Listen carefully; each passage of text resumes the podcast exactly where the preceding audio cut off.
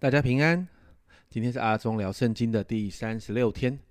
今天呢，我们要来读创世纪的第二十八、二十九节。在今天这个经文里面呢，创世纪的镜头焦点正式就转到雅各的身上了。因为前面呢，我们看到雅各他骗走了哥哥以扫这个长子的祝福，所以哥哥就开始很生气的想要杀他。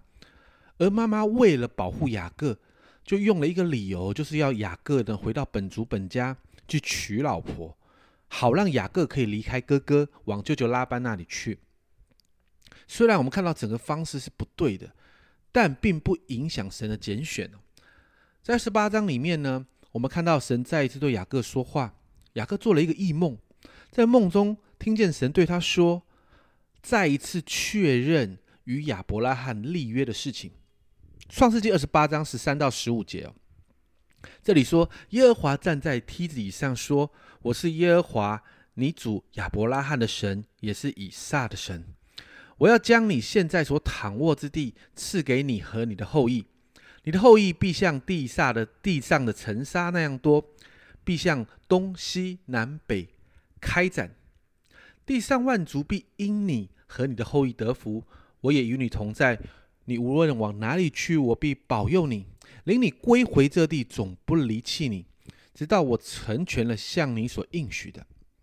神对雅各所说的话啊，不单单再一次重申了过去那个约的内容，而是更要让雅各来知道，神是那位与雅各的父亲跟祖父立约的那一位神。而且神真太真是太了解雅各了。这个时候的雅各并不像他的爸爸或祖父对神那样的有信心。其实我们看雅各，他是一个工于心计、很会筹算跟计较的人。因此，神在这一次的说话里，神就特别加强了那个约定，后面补上：“我也与你同在，你无论往哪里去，我必保佑你，领你归回这地，而且我不会离弃你，直到我成全的向你所应许的。”而在二十八章的最后，我们也看到雅各这个时候属灵的生命状况仍然处于那个会计较、会计算代价的阶段。雅各知道他遇见神，但他与神之间的关系并不像刚才说的他跟爸爸或者是跟祖父一样那样的信任神。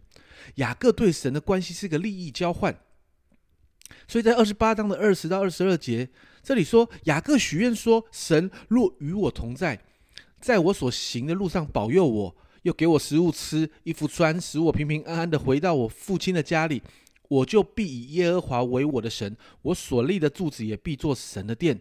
凡你所赐给我的，我必将十分之一献给你。哇，这个概念很像我们在一般的民间信仰里面一样。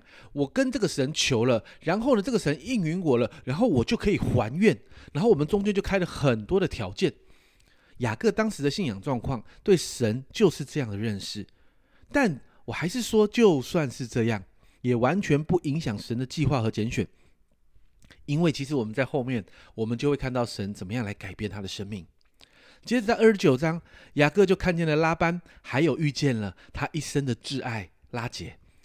在二十九章的经文里面，我们看到哇，雅各如何快速的陷入与拉杰之间的爱情的里面，甚至为了拉杰，他愿意付上许多的代价。在二十九章出现的拉班。也就是雅各的舅舅，也是他的岳父。我们如果说雅各是一个工于心计和筹算的人，那么拉班的功力完全不亚于他，甚至在他之上。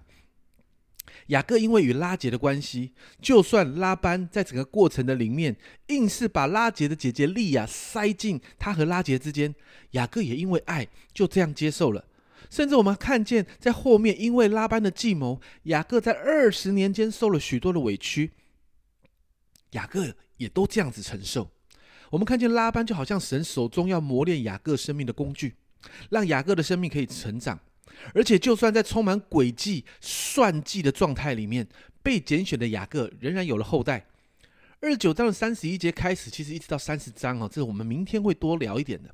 我们就看到一场生孩子比赛哦，雅各跟四个老婆拉杰拉、利亚，还有他们两姐妹的呃婢女。就把这十二个支派给生出来了。虽然当中有比较有从人来的谋略、计谋、筹算、算计，但都还在神的救恩计划里面。其实我们从创世纪十二章开始，神与亚伯兰立约的那个时候到现在，我们看见神把亚伯兰的名字改成亚伯拉罕，是多国之父的意思。而那个时候，他只有一个孩子被拣选，就是以撒。而以撒生了两个孩子，也只有雅各被拣选。当我们看见，从雅各开始，这个被拣选的家庭就慢慢的成了一个族。从这里开始，我们就看到神的计划开始开枝散叶。我们也可以看到，这个神真是守约施慈爱的神。有时候，我们总是会遇到不是我们人生中规划好的状况。其实刚开始聚焦在雅各的身上的时候，我们就完全可以看到这一个点。甚至很多的时候，过程的里面充满了不舒服，被人设计，有谎言，有暗算的等等的东西充满在当中。但我们总是可以看到，就算在这个状况里面，神仍然掌权，人再怎么筹算也不会影响他的计划。因此，今天我们来祷告，朋友、家人们，如果你正在面对一些不容易的状况，你就为你自己的心来祷告，让我们持续相信这位守约施慈爱的神仍然掌权。让我们把我们的眼目的焦点从这个属世的环境拉到天上这位神面前，宣告他掌权在我们的困境中，让神自己介入在所有的困境跟挑战里。